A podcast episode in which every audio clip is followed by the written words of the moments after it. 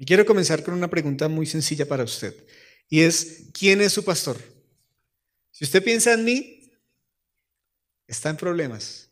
O si usted piensa en su líder o piensa en un pastor de hace 20 años, no sé, alguien que fue su padre espiritual.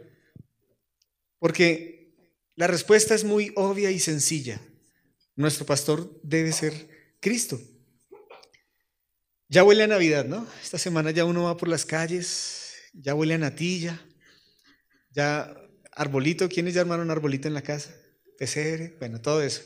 Se está acabando el año, nos queda un mes larguito para que este año se acabe.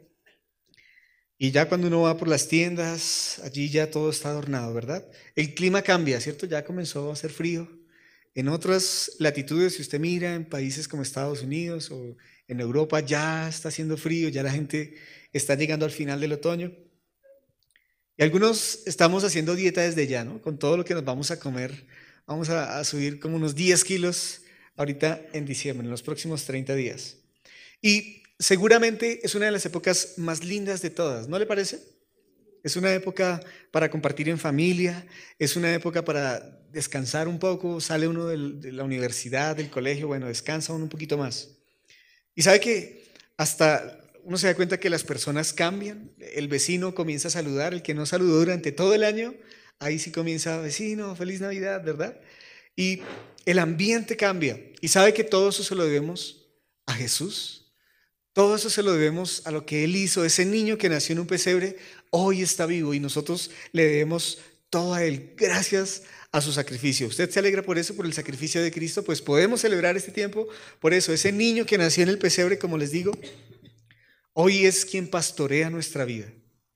Hoy es quien cuida nuestra vida. Ese niño que lo vimos en un pesebre, que todavía muchas personas, perdón, se reúnen en torno a un pesebre para eh, cantar, pues ese niño creció y nosotros hoy somos cuidados, pastoreados por él. Y qué linda esta canción, esta canción que hemos cantado hoy nos habla de eso, el Señor es mi pastor, nada me faltará. Y es porque nos habla de uno de los salmos más espectaculares de toda la Biblia. ¿Sabe cuál es ese salmo?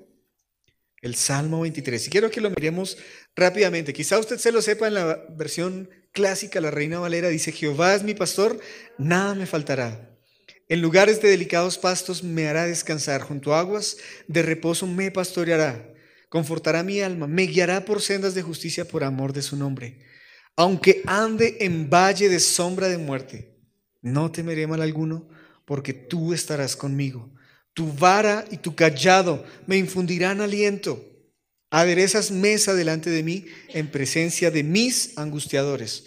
Unges mi cabeza con aceite, mi copa está rebosando. Ciertamente el bien y la misericordia me seguirán todos los días de mi vida y en la casa de Jehová moraré por largos días. Espectacular este salmo y me gusta mucho también la versión, la nueva traducción viviente y se lo leo rápidamente. Dice, el Señor es mi pastor, tengo todo lo que necesito. Eso cantábamos hoy. En verdes prados me deja descansar, me conduce junto a arroyos tranquilos. Él renueva mis fuerzas, me guía por sendas correctas. Así da honra a su nombre, aun cuando yo pase por el valle más oscuro. No temeré porque tú estás a mi lado. Tu vara y tu callado me confortan, me protegen. Me preparas un banquete en presencia de mis enemigos. Me honras, ungiendo mi cabeza con aceite. Mi copa se desborda de bendiciones. Ciertamente tu bondad y tu amor inagotable me seguirán todos los días de mi vida. Y en la casa del Señor viviré por siempre. ¿El Señor es tu pastor? Piensa en eso. Él está pastoreando tu vida, Él está guiando cada paso que, das en tu vida. Pero todavía más importante, tú permites que Dios direccione cada paso de tu vida, cada paso que das. Y quiero que miremos cada uno de los aspectos que habla este salmo, porque es increíble cuando entendemos la profundidad de lo que dice cada uno de estos versículos, es maravilloso. Por ejemplo, el versículo 1 dice, el Señor es mi pastor. ¿Sabe que cuando David escribe este salmo, él era un pastor? ¿Se acuerda del rey David? Era un pastor de ovejas. Él sabía que era ser un pastor. Él sí sabía que era ir detrás de una ovejita, tomarla con el callado. Él sí sabía. Pero antes de que David fuera rey, había sido pastor. Él sabía cuáles eran los mejores lugares para llevar a una ovejita a comer, a tomar agua. Él tenía todo eso en mente. Así que cuando alguna era terca, cuando una oveja no quería hacer lo que el pastor quería, no sé si usted ha visto la ilustración de lo que toca hacer, pero cuando hay una oveja terca, y aunque es muy doloroso, el pastor cuando una oveja se le va continuamente, tiene que ir, romper una patica y vendarla. Y cuando la venda, entonces la oveja entiende que no puede irse a cualquier lugar, porque sabe que hay una herida por lo que sucedió. Y también David sabía que tenía que arriesgar su vida muchas veces por sus ovejas. Él muchas veces, sabe que nos cuenta la, Biblia que él se enfrentó con osos. Yo no entiendo cómo, cómo puede ser eso, pero David se enfrentaba a osos, animales peligrosos para cuidar una oveja. Él sabía lo que significaba. Y este versículo dice, el Señor es mi pastor. ¿Quién es el pastor? Dios. ¿Sabe que ese título de El Señor es mi pastor, cuando uno lo mira en el hebreo, aparece más de 7600 veces? Tal vez usted lo ha escuchado. Jehová Roji. ¿Lo ha oído? Jehová es mi pastor. Y es un nombre que está relacionado con la misericordia, con el amor de Dios a nosotros. Porque solo Dios puede ser el pastor de quien es el Señor. Mire que dice, el Señor es mi pastor. Dios solo puede ser el pastor de alguien a quien es Señor. Porque hay personas que quieren que el Señor sea su pastor, pero no su Señor. Hay personas que quieren disfrutar del amor y la misericordia de Dios, pero no quieren que Dios sea su Señor. Y esta semana hablaba con una persona que me llamó para un consejo. Y él me decía, es que yo no veo las bendiciones de Dios. Es más, yo le siembro, yo le doy, y he cumplido con darle y sembrar, pero yo no veo las bendiciones de Dios. Le dije, ¿cómo está tu relación con Él? No, mal. No, así es. Esta semana pasada estuve en un brujo que me hizo un riego y, me hizo unos rezos. Pero yo sé que el Señor es, yo, yo, yo cuando estoy allá, yo me acuerdo y me arrepiento y voy donde el Señor. Le digo, ay Señor, ayúdame. Pero nada pasa. Es imposible que alguien a quien Dios no es su Señor pueda ser su pastor. Dios debe ser nuestro Señor. Si Él señorea nuestra vida, entonces Él puede pastorearnos. ¿Me explico? Y Él ha venido a ser nuestro pastor, dice la Biblia, que todos estamos extraviados. Algunos aquí estaban bien perdidos. ¿Dónde, usted, ¿Dónde estaba usted cuando lo encontró el Señor? Unos estábamos muy pequeños, tal vez en la misma iglesia dominical, pero otros estaban bien perdidos, ¿verdad? Él vino a buscar lo que se había perdido. Mire lo que dice Isaías 53:6. Todos nosotros nos hemos extraviado como ovejas, hemos dejado los caminos de Dios para seguir los nuestros. Sin embargo, el Señor puso sobre él los pecados de todos nosotros, sobre Jesús. Éramos como ovejas descarriadas.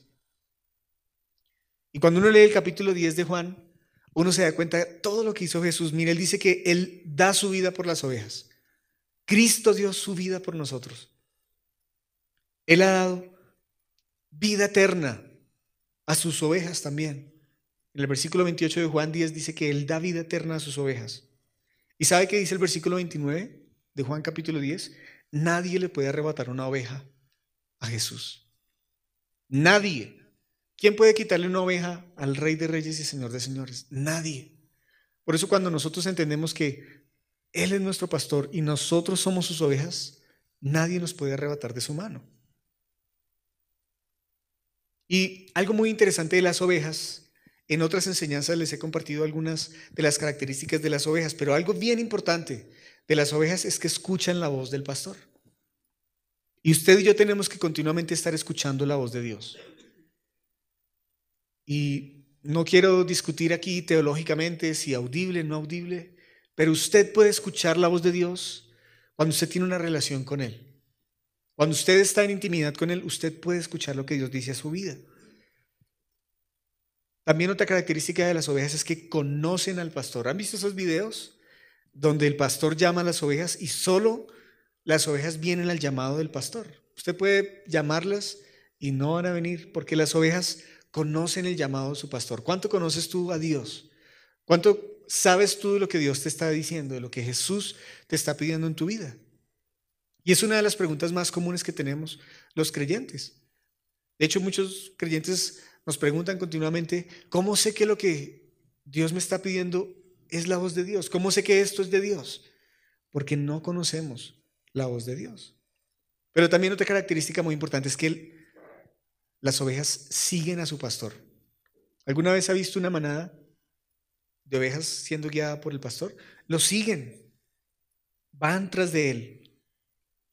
Y eso dice el versículo 1, el Señor es mi pastor. Pero luego el versículo 2 dice, nada me faltará, tengo todo lo que necesito. ¿A quién? La pregunta aquí es, ¿a quién no le falta nada? El que verdaderamente puede decir, el Señor es mi pastor. Y continuamente me encuentro con personas que me dicen, pastor o Nicolás, me falta esto, no tengo aquello, no tengo esto, Dios no me ha provisto todavía esto. Y volvemos a la pregunta, ¿el Señor es tu pastor? ¿El Señor está proveyendo todo lo que tú, lo que tú necesitas porque Él es tu pastor? Porque aquí dice que nada te faltará. ¿Cuántos creen aquí que Dios es el dueño de todas las cosas? La Biblia que yo tengo dice que Él es el dueño de todas las cosas. ¿Se ha puesto a pensar en eso? Y uno debe pensar, si Dios es el dueño de todas las cosas, ¿por qué no nos da todo lo que queremos? Dios es el dueño del oro, de la plata, de toda la tierra, de la humanidad, del mundo y los que en él habitan. Y yo sé que cuando uno es realmente pastoreado por el Señor, nada nos falta. En la salud, en nuestra vida emocional, en nuestra vida material, sentimental, ministerial, profesional. Pero aquí hay que entender, entender algo muy importante. Y es que el Señor nos da todo lo que necesitamos, lo que nos hace falta, no todo lo que queremos. Porque bien caprichosos sí somos.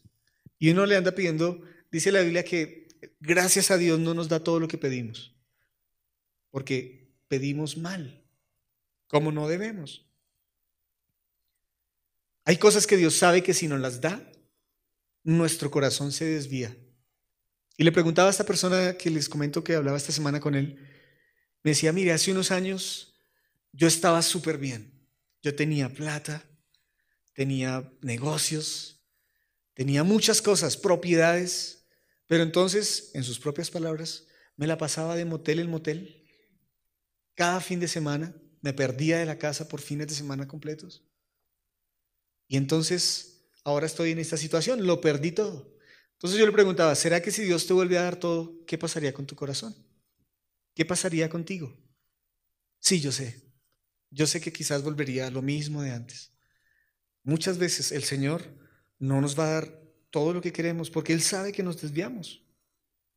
Y como hablamos, la Biblia dice que el Espíritu Santo intercede por nosotros porque nosotros no sabemos pedir como conviene. Quizás usted ha estado ahí tiempo pidiéndole algo al Señor. Dame esto, Dios. Dame esto, Señor. Y el Señor no se lo ha dado porque Él sabe lo que le conviene. Si mi hija me dice a mí, papi, préstame los fósforos, quiero jugar con ellos, ¿yo se los voy a dar? No. Dame un arma, quiero ver cómo es un arma. Pues tampoco. Bueno, yo no tengo pistola en la casa, pero es un ejemplo. Porque yo sé lo que mi hija necesita. Dios sabe lo que nosotros necesitamos. El versículo 2 dice, me hará descansar. O en la nueva traducción viviente dice, me dejas descansar. ¿Cuántos quieren descansar aquí?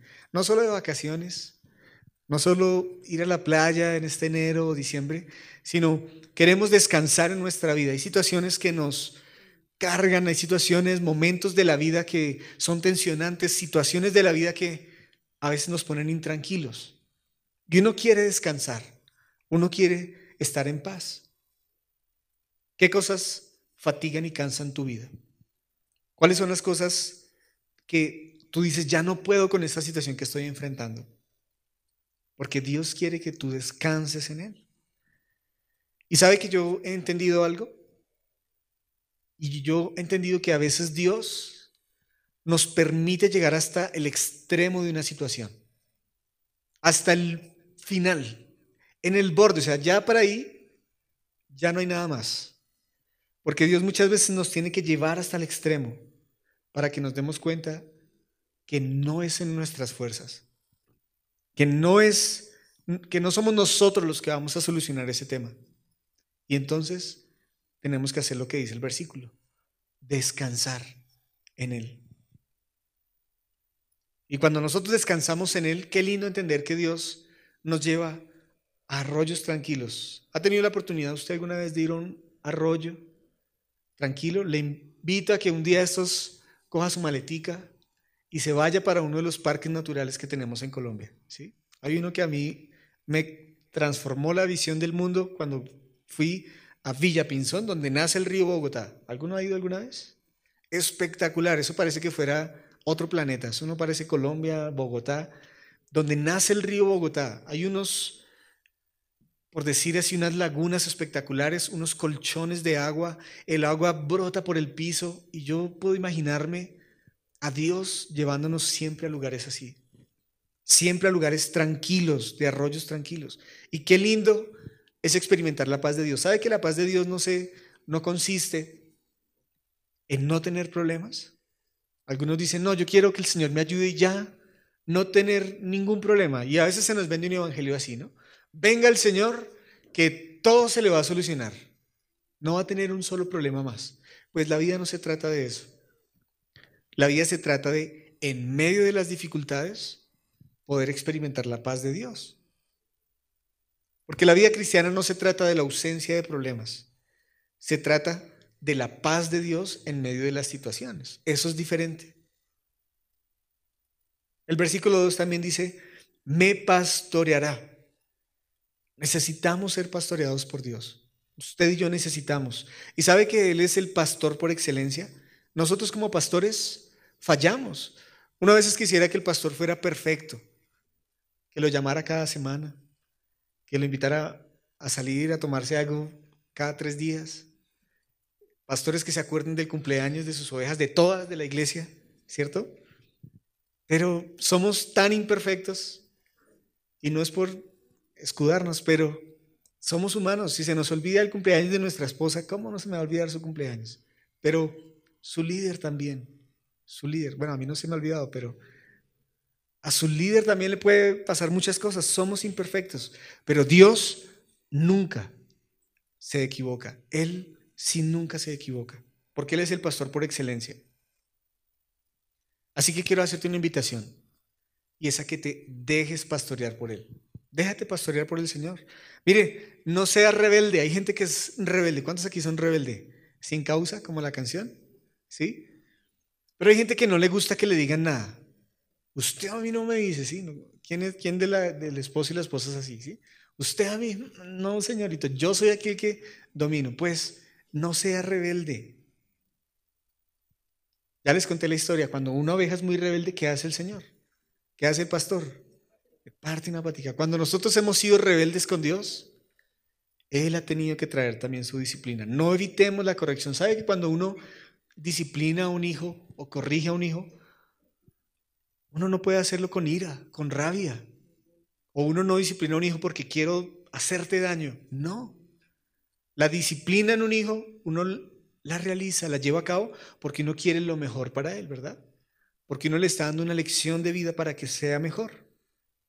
Pero muchos de nosotros no queremos ser pastoreados por Dios y nos cuesta.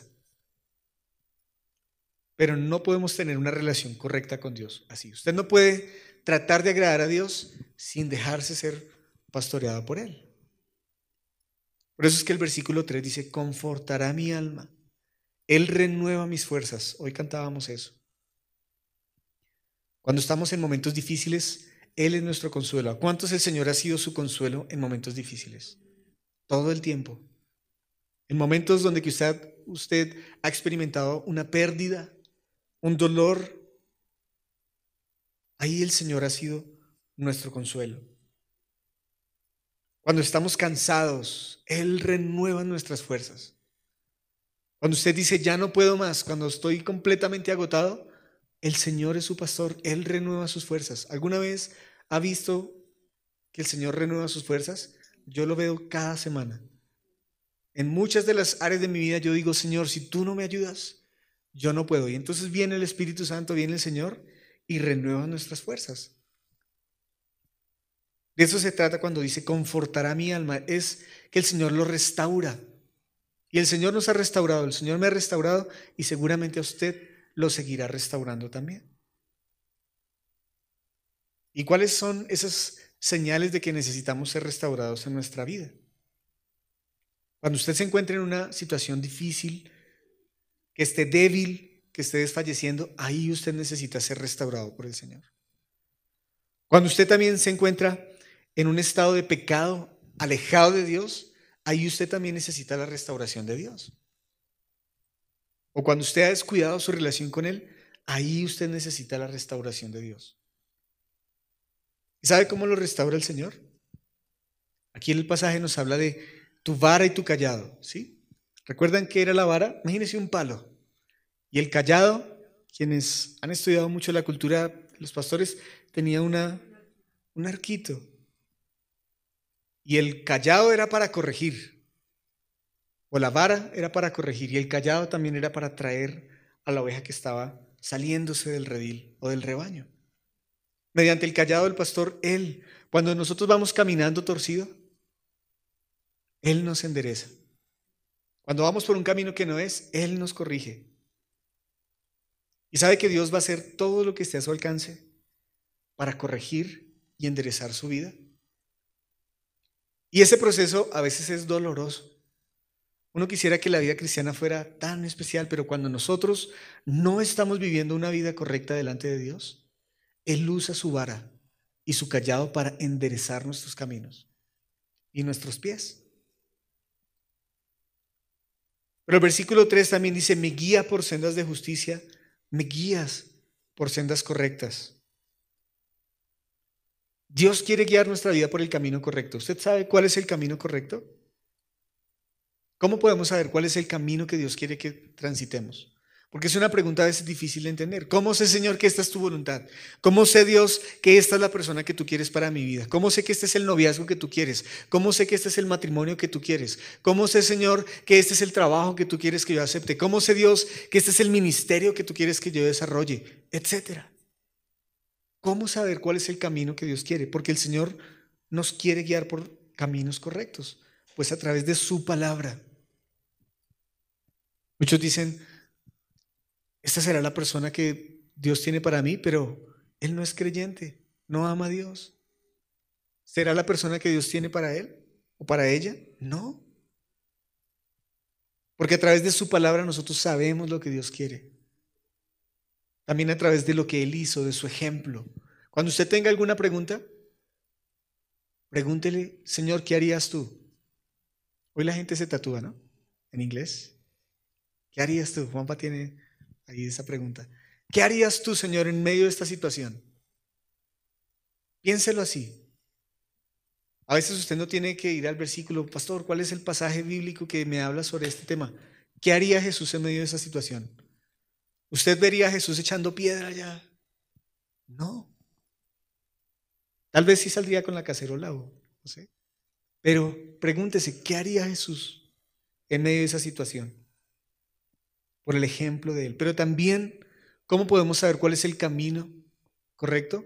A través del Espíritu Santo. Por eso nosotros anhelamos ser una iglesia que busca fervientemente el Espíritu Santo. Porque el Espíritu sí puede decirnos cuando estamos tomando una mala decisión, Él puede guiarnos. Y si no, pregúntele a Él. ¿Cómo puedo saber que estoy en el camino correcto? Cuando mis ojos están puestos en Él.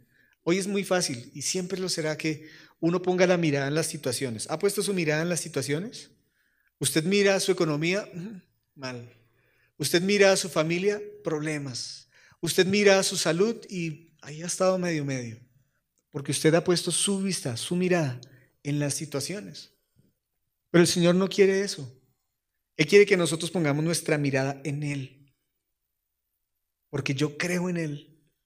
Porque yo me doy a Él. Y el camino del Señor, si tú te dejas pastorear por Él, va a ser el correcto. Va a ser un camino de santidad, va a ser un camino de justicia. Y el versículo 4, mire lo que dice, no temeré mal alguno no temeré. ¿Cuántos aquí tienen miedos? Temores, fobias.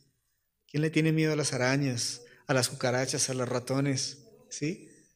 A las suegras. Bueno, todos esos son fobias, ¿sí? Es, la Biblia dice en el versículo 4, no temeré mal alguno. Usted no puede ser una persona temerosa. Hay gente que dice, no, yo no puedo, yo no hago esto. No, no, no, mejor quedémonos aquí, no hagamos nada, no pongamos un, negocio, no, nos vamos a quebrar, nos va a ir mal, no hagamos un proyecto, no, eso nadie va a venir. Temerosos. Todo el tiempo tienen temor. Pero el Señor nos dice, no temas, no temas. Cuando tengamos pruebas, por eso el Salmo habla de cuando vayamos en un valle de sombra y de muerte. Quienes vimos El Rey León, la primera película, ¿cierto? Cuando Simba va a buscar a su padre y pasa por un valle de huesos, solo muerte alrededor, eso es ir por un valle de muerte y de sombra.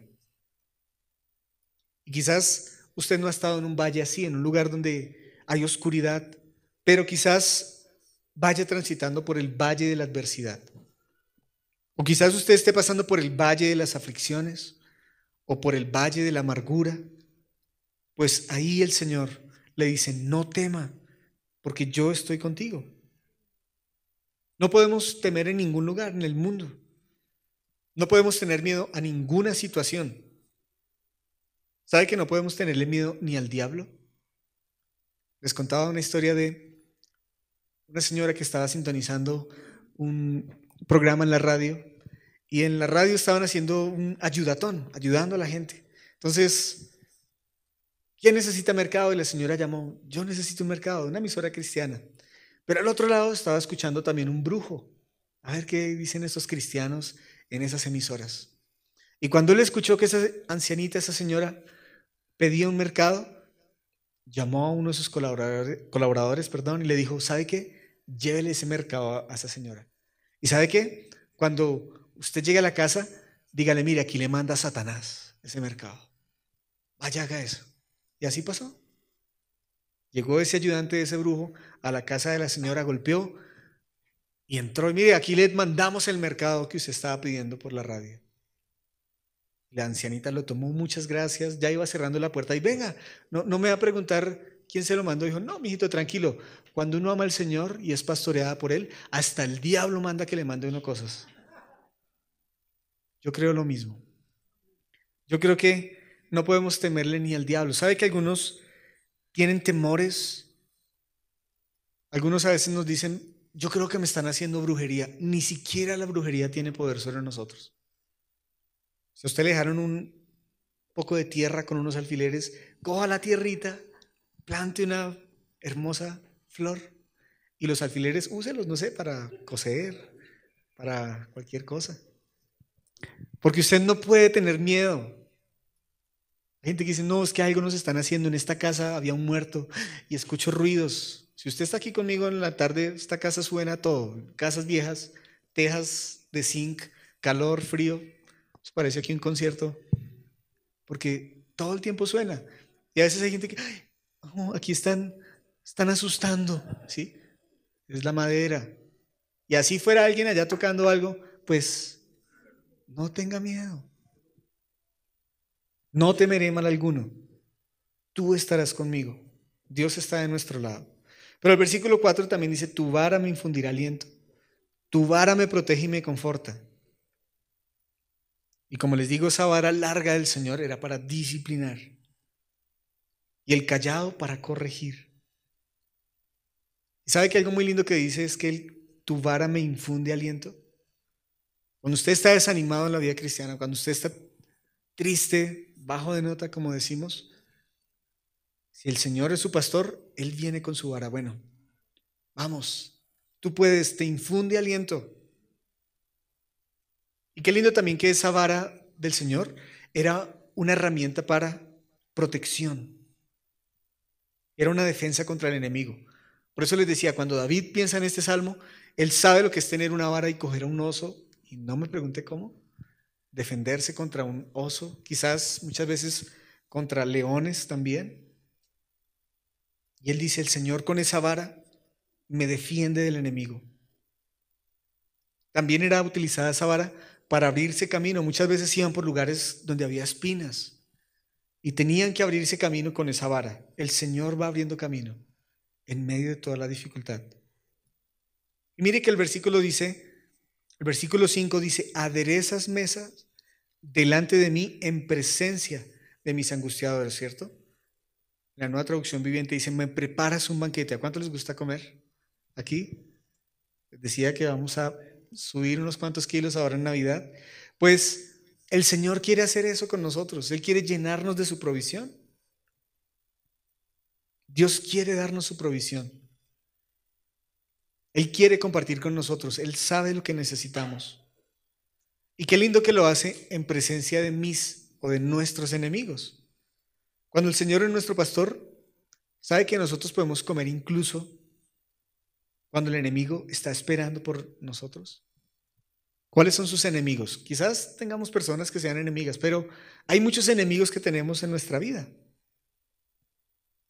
¿Cuáles son tus enemigos? Quizás algo que te esté robando la paz, algo que te esté quitando la bendición de Dios. Aún allí, si el Señor es tu pastor, tú puedes sentarte a la mesa y disfrutar de ese banquete. Por eso les digo, ni la brujería nos puede hacer daño. Nada. Y el versículo 5 dice, unges mi cabeza con aceite, mi copa está rebosando, me honras ungiendo mi cabeza con aceite. Y sabe que hay una relación muy cercana entre una cabeza ungida y una copa rebosante. ¿Sabe que el aceite es el símbolo del Espíritu Santo?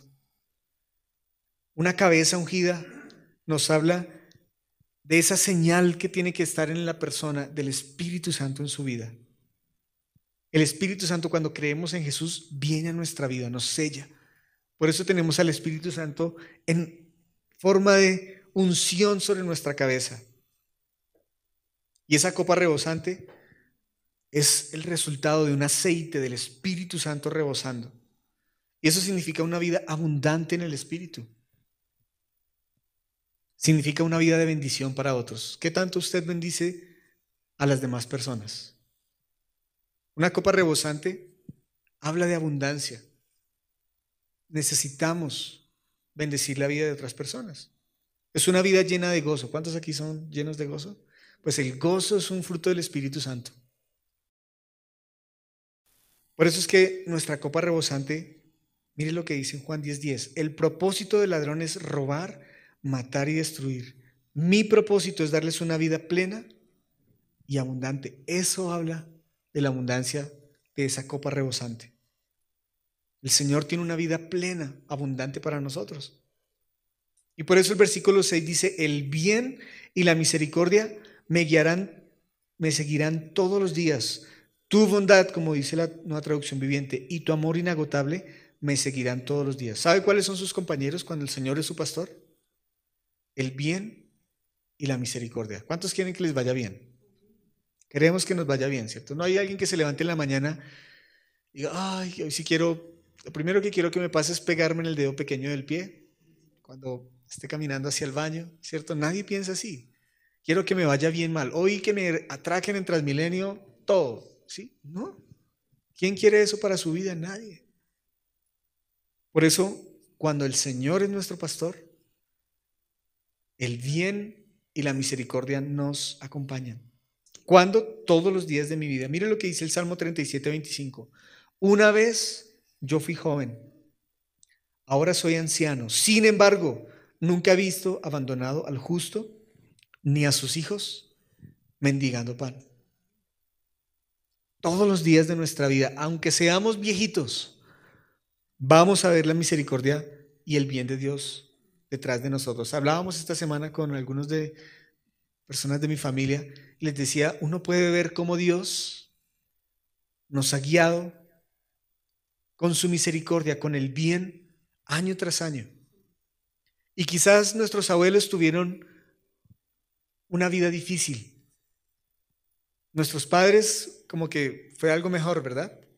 Ahora nosotros hemos sido guiados por la bondad del Señor. Todos los días. Por más oscuro que sea el día, ahí estará el Señor. Por más tenebroso que sea el día, ahí estará. Y el versículo 6 dice, y en la casa de Jehová moraré por largos días, en la nueva traducción viviente, y en la casa del Señor viviré por siempre. ¿Cuántos quieren venirse aquí a vivir a la iglesia? Bueno, no habla tanto de eso, ¿no? David sí se la pasaba metido allí horas enteras, vivía en el templo. Pero más allá de eso, ¿sabe que Dios quiere construir su templo en nuestro corazón? Y muchos de nosotros pensamos que a veces tenemos que ir a la iglesia para adorar a Dios. Pues resulta que no. Usted es la iglesia. Usted puede adorar a Dios donde quiera que esté. Nosotros somos el templo, la casa de Dios. Cuando usted está cometiendo algo que el Señor no le agrada, usted es la casa de Dios. Usted no puede decirle al Señor, quédate aquí fuera de tu casa un momentico, voy a hacer esto.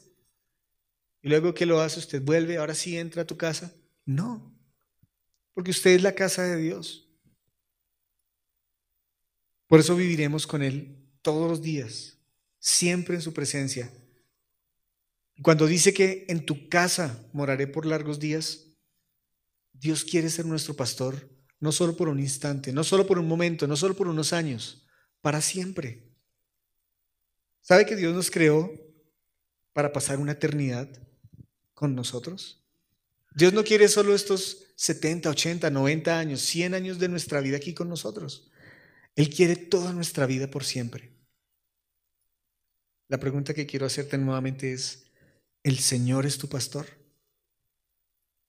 Si Él no es tu pastor, te vas a perder de todo lo que Él te está prometiendo. Podemos decirle hoy, Señor, sé mi pastor. Piensa en aquella situación que te está apartando de que el Señor sea tu Señor y sea tu pastor.